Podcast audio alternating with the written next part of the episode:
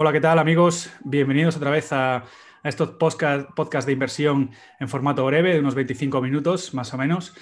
Em, después de mucho tiempo sin subir nada, porque la verdad es que lo que me gusta es subir cosas que sean atemporales y que sirvan para, siempre, pues buscando así alguno de estos temas, me encontré con Álvaro, eh, un tipo que ahora os presentaré, que se especializa en la inversión en, en acciones que tengan low float.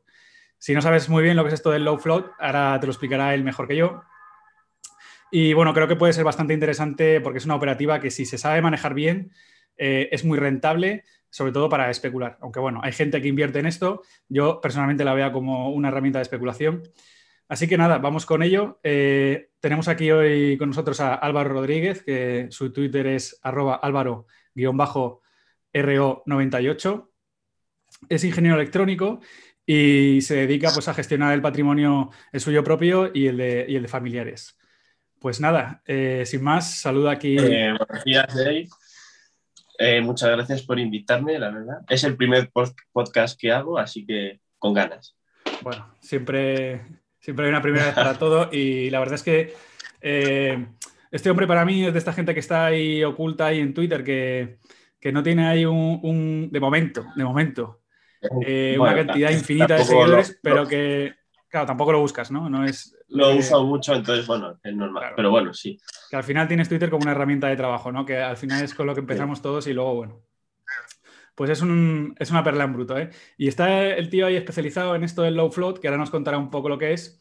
Eh, ya os adelanto que, bueno, pues son, son acciones que tienen un, una emisión bastante reducida de acciones, pero una emisión bastante reducida para comprar o negociar acciones, pero ahora nos lo explica un poco él, ¿no? Vamos a hacer el podcast en dos partes. La primera parte sería un poco más teórica, explicando qué es y cómo se gestiona.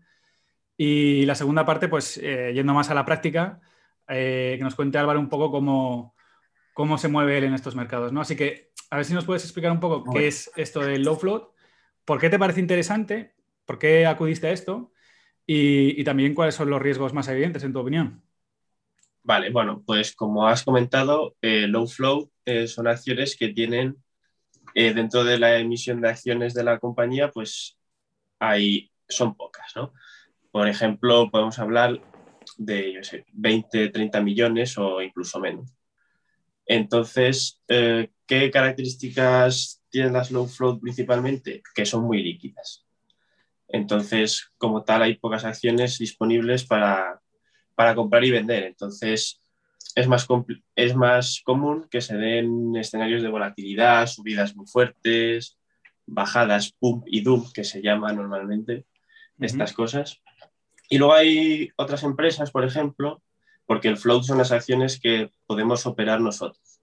Luego hay otras acciones que puede tener el board o otros que están como bloqueadas y no forman parte del float. Entonces, eh, hay acciones más grandes, por ejemplo, que pueden ser 100 millones o más. Son pequeñas, pero bueno, dentro de este tema de low flow, pues son, son bastantes. Vale, poner, poner un poco en pues contexto esto para que ponerlo así un poco, ir dándole forma, porque hay gente que seguro que sabe lo que es, pero hay gente que, está diciendo, ¿qué me está diciendo? ¿no? A ver, eh, él está hablando, eh, el float es lo que nosotros podemos negociar, ¿de acuerdo? Porque hay muchas acciones que las tienen bloqueadas eh, pues ya sea por eh, los insiders, los directivos de las empresas, o que las tienen bloqueadas para ir repartiéndolas como sueldo o lo que sea, ¿vale? O porque las van a recomprar. Entonces, el float es de todas las acciones que tiene una empresa, las que tenemos nosotros disponibles, los seres humanos, el resto para negociarlas. Entonces él habla de 20 millones de acciones, 100 millones. Es que suena un número muy grande, pero en realidad es un número muy pequeño. Porque acciones de mid cap para arriba, estamos hablando, o ya las, macro cap, estamos hablando de billones de títulos en, negociación. O sea que 20 millones es un número muy pequeño. ¿Vale? Para que. Y, sí, por un lado estarían estas, las que pues es una empresa de 20 millones, eh, todo el float está, está disponible para negociar y tienes como 20 millones de, de float. Y luego hay otras por ejemplo, que a lo mejor es una empresa de 500 millones o más, pero más de la mitad del float no está disponible. Entonces te queda una compañía también que podrías llamar low float, que son otras situaciones un poco más especiales dentro de, de esto. Más o menos es eso. Y lo que habíamos dicho el problema que tienen estas acciones es lo que es, son ilíquidas. Eh, ante cualquier, si alguien hay pocas acciones para operar, por lo tanto, todos los movimientos son muy bruscos, no son, hay mucho spread entre compra y venta y demás. Esto es, muy importante, porque, a ver, yo, no soy muy mayor, pero ya llevo más de 10 años aquí y, ahora la verdad es que todo el ecosistema de inversión es bastante agradable a la vista. Eh, no sé, las aplicaciones son muy sencillas de entender, pero hace 10 años o 12 años, ya no te quiero contar la gente que estaba aquí hace 20, ¿no? Pero eh, el tema de que sean acciones ilíquidas es un riesgo que a, mí, eh, o sea, yo lo he vivido, ¿no? Y lo que te puede pasar es que, como sea un mal día en el mercado, no tienes manera de colocar las acciones que tú tienes. Es decir, imagínate que las has comprado a primera hora de la mañana, ¿no? Y las compras a primera hora y a la una de la tarde las quieres vender. Pero te puede, porque te has equivocado y la cosa está bajando, vamos a suponer, ¿no? Te puedes encontrar con el problema de que si tienes un lote bastante grande, no tienes narices a colocar ese lote y te lo tienes que comer hasta que. Tienes que ir poco a poco y tardas. Eso es. o luego, eh, si es verdad que, aunque sea un día normal, que la operativa puede funcionar normal, un riesgo que te puedes encontrar es que si tú las compras a mercado y suponiendo que el precio de la acción es un, dólar, igual al final la acabas comprando a un dólar 15. Pagas un 15% más de lo que tú pensabas. Tiene, un movimiento muy rápido y sí te puede.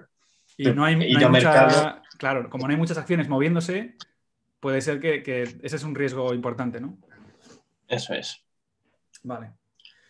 Pues eh, yo para mí eso es lo más destacable, ¿no? Es, esto del low float no es lo mismo que las penny stocks, ¿vale? Porque las pennies eh, son estas que eh, valen menos de 5, que tienen un market cap reducido. Low float es estas acciones en las cuales no hay muchos títulos para negociar. ¿vale? Estamos hablando entre 20, 100 millones o luego, como tú dices, las que son de 500, pero hay muchas que están capadas.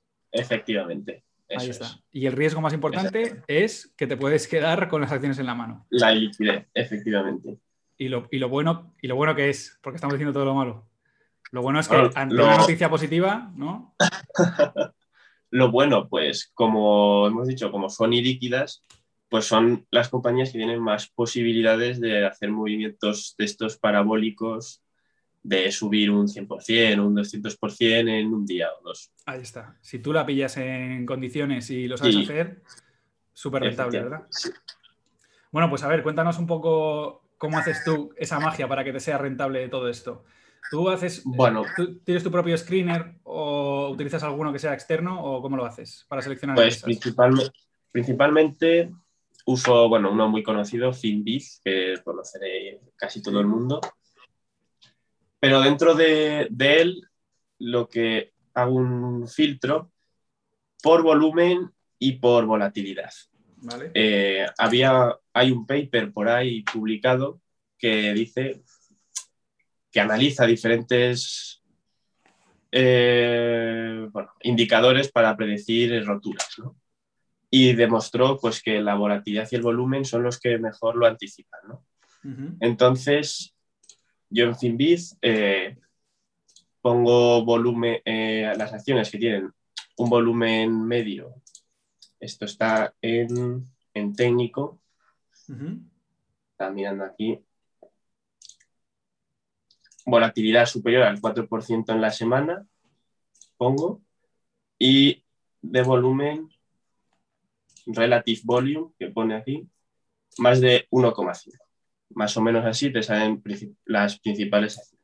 Puedes subirlo más si ves que hay muchas o ya es, pero para que te salgan más o menos todas, así.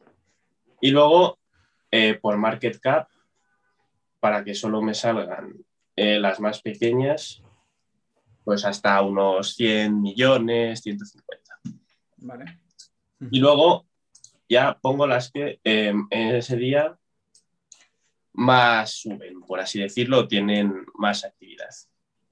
Me gusta sobre todo que tengan volumen, que ese día haya volumen para poder leer bien el gráfico, porque si no, no sabes muy bien lo que pasa. Vale. Y una vez eso, eh, ya tienes las acciones ahí Ahora he puesto pues las de, las de ayer, porque creo que Finbiz no tiene pre-market Si uso, si quiero mirar el pre-market, uso Webull, por ejemplo, y, las voy mirando ahí las más activas o algo así. Vale. Es verdad que a los inversores les gusta que la volatilidad baje, pero a ti lo que te interesa como especulador es que la, volatilidad suba, ¿verdad? Efectivamente. eso puede llevar a un poco confusión. Eso es lo es en plan, es, es un indicador que suele anticipar bien que esa acción va a romper, va a irse arriba o no sé, o se destroza para abajo. Pero bueno, vale. más o menos la primera parte es esa, ¿no? Sí, luego de ahí ese filtro que nos has comentado, que está súper interesante. Y luego cuando ya, tienes las acciones, las acciones aquí, bueno, pues te fijas aquellas que tienen más volumen, sobre todo para porque si no hay mucho volumen, puede ser una acción que haya subido porque alguien la ha comprado o dos y no, y no pasa nada en todo el día, ¿sabes? Que tengan más volumen. Esto ya es un poco ir viéndolo. A veces, por ejemplo, ayer entré en una que tenía poco volumen a las 4, por ejemplo, pero luego a las 7 entró volumen porque tenía un buen gráfico y pues alguien se fijó en ella, ¿no? Y bueno, y ahora hoy creo que seguirá subiendo, por ejemplo. UPC se llamaba, creo. Vale. Pues aquí lo que yo busco en la gráfica, pongo gráfica intradía y suelo buscar patrones de rotura de máximos, principalmente.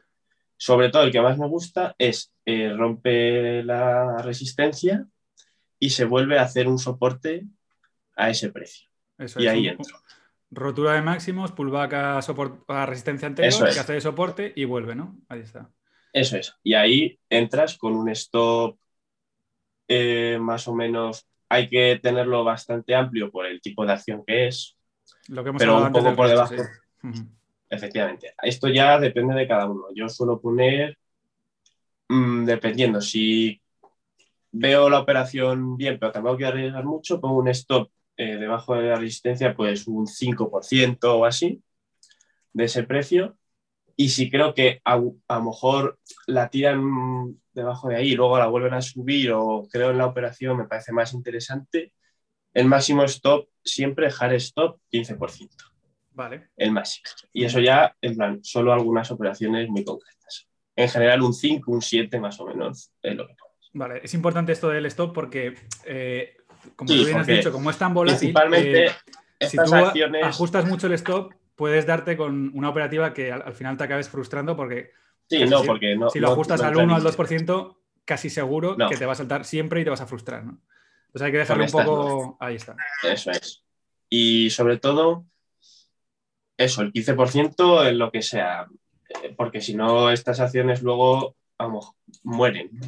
Sí, sí, sí, sí, ¿Y tú porque no hay fundamentales detrás, normalmente. Solo operas en largos, ¿no? ¿Nunca te, nunca te, metes en cortos o también? Eh, cortos. ya es de Master and Commander, ya, ¿eh? De, especulador. Eh, hay que, en plan, sí que se puede, suele ser una estrategia que tiene más, sueles acertar más que con los largos, pero tienes que tener mucho cuidado porque una rana es, a lo mejor, es muy complicado. En plan, el problema de los, de los cortos es que normalmente cuando te quieres poner corto no hay acciones disponibles para ponerse en corto.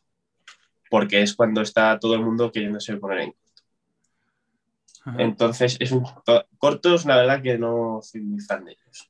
Vale, esto eh, ya te digo que es de Master and Commander y además tienes que tener ahí no solamente un. Pero se puede. Se puede, se, puede. pero tienes que tener una plataforma detrás que te respalde bien, claro. Después de un movimiento parabólico de cualquiera de estas, sabes que, que van a vender, ¿no? Entonces, pero bueno, yo casi todo el mundo, no conozco a nadie casi que haga cortos así en esto. Sí conozco gente que en vez de operar roturas, compra cuando después de que sube mucho y se produce ese movimiento parabólico, empieza a bajar, a vender, vender, vender, vender y va comprando los dips poco a poco hasta que la media le, suba. Otra estrategia que hace alguna gente. A mí no me gusta tanto porque es verdad que hay acciones que luego no vuelven a subir. ¿eh? Se quedan ahí en el hoyo. A, ver. Y... Digamos que ahí eh, dos maneras de, bueno, habrá más, ¿no? Pero desde mi punto de vista hay dos maneras de aprovecharse de, estos, de estas acciones con low flow. Una es que tengas una información eh, acerca de la empresa, porque es verdad que como tienen tan, tan poco negocio, tan poca negociación, eh, una buena noticia o algún estímulo que le vaya a llegar a la compañía va a hacer que, es por, que hagan un 100% en un día o, un 80% en una semana, lo que sea, ¿no? Pero Eso es. si tú eres especulador puro y duro, no te va a dar tiempo a hacer una investigación sobre esta empresa a que se dedica ni nada. Es, muy complicado adelantarse a eso. Es muy complicado. Técnico puro y duro. Por lo tanto, lo que dices, eh, esto de estar comprando los dips y tal, a no ser que conozcas muy a mano la empresa, es, un poco, eh, bueno, casi como echarlo a la lotería, ¿no? Por, lógica, vuelve a la media, tal, sobre todo si son acciones las que son, tienen más volumen del día y hay muchísima gente y, y son muy populares o tienen detrás una noticia o algo que más que la acción, a lo mejor sí te puede salir bien. Pero en general, si compras la rotura de máximo, si sigue subiendo, puedes hacer un 50, un 70 o más. Yo para mí, en este tipo de operativa, todo lo que no sea comprar máximos es añadirle un riesgo al que ya tienes per se. O sea que es todavía más riesgo. Y ahora que hablas de noticias, yo veo que en Twitter hablas o comentas mucho sobre Reddit. Sí. ¿La utilizas como herramienta de pues trabajo o es más de casi cachondeo? Bueno, lo, en, lo miré cuando empezó bastante. La verdad que hubo ahí la, primera semana que se metieron con. que estaba de moda, ¿no? Estaba todo el mundo hablando de ello. En enero, más o menos, sí. Y, y sí que ahí lo que he hecho es operativa con volatilidad de las opciones, que es otro, otro tema, porque realmente cuando si empiezan a comentar ahí un valor, eh, me he dado cuenta que luego la volatilidad sube en plan, a la semana o así. Ahí te puedes aprovechar, porque alguien lo verá y la suben para evitar que eso suba demasiado o lo que sea. Sí, Entonces, que... Solo, sí, sí, sí. Solo mirarlo para, en ese aspecto. Sobre, ahora están mucho con la slow flow también, pero bueno, eso es. Tengo algún grupo en el móvil que lo voy mirando para ver un poco el sentimiento de las acciones, ¿no? Si ves que hay una que empiezan a preguntar que si se ha muerto, que si no sé qué, bueno, quizás pueda tener otra, otro tramo al alza, ¿no? Que esté todo el mundo ya destruido en la acción o cosas así. O si ves que están en euforia, pues dices, a lo mejor no, ya ha pasado. Me voy a otra. Sí, la, verdad que esto, esto de Reddit hay mucha gente que se lo tomaba, eh, pues eso, eh, sí, a cachondeo. a cachondeo y lo menospreciaba, pero la verdad es que dentro hay algunas tesis que son dignas de. O sea, hay gente muy válida y, de hecho hay insiders muy poderosos que están metidos ahí. O sea, que ojo con Reddit, ¿eh? Y luego, ah, de hecho, hay gente buena, ¿eh? Hay sí, gente sí, no, hay gente que están muy preparados, gente que bajo un anónimo vete a saber quiénes son porque hacen unas tesis y luego, Y luego bastante, bastante dinero también. No tienen mil euros en la cuenta. No, no, no. Es, interesante el tema de Reddit. Es un fenómeno que yo creo que está empezando, pero es interesante. ¿eh? Em, bueno, pues la verdad es que todo este mundillo, al que sea especulador o le interese la especulación, es algo eh, apasionante. ¿eh? yo diría lo más importante, los stops y y ser muy cuidadoso con eso, porque te puedes quedar con acciones ahí muertas con mucho, con la mitad. Eso es. Y rápido, porque te bajan a lo mejor en dos minutos ya abajo, o tres. Entonces hay que tener ahí cuidado. Y estómago también. El que se quiera meter en Y bueno, pues, hombre, empezar eh, para pues un porcentaje pequeño de la cartera, obviamente. Claro, claro, claro. O sea, al final es lo de siempre que no sé si la. Supongo que ese 15% que es tu hard stop representa como máximo, por ejemplo, el 2% de tu cuenta. La gente que no piense que estás perdiendo el 15% de tu cuenta. también ese 15% de stop es el 2% de tu cuenta, por ejemplo. Eso, Y de media que las operaciones ganadoras sean más, sean un 30, 40 o, más, ¿no? Para que salga rentable al final la, operativa. Sí, al final es eh, pues eso, como las mismas reglas de cualquier especulador, pero en un mercado que es súper volátil y, apasionante. Bueno, pues eh, nada, os repito aquí el, Twitter de Álvaro, que seguro que sacáis algunas ideas o si le, queréis preguntar más en privado. Eh, Yo contesto privados, cualquier duda y demás. No lo uso mucho, pero suelo estar por ahí. Vale, bueno, pues es arroba álvaro-ro98. Y nada más, ha sido un placer tenerte por aquí y si pues, quieres algún día, repetimos, me propones tú el tema y repetimos cuando quieras. Estupendo. Muchas gracias, Dave. Hasta la próxima. Hasta luego.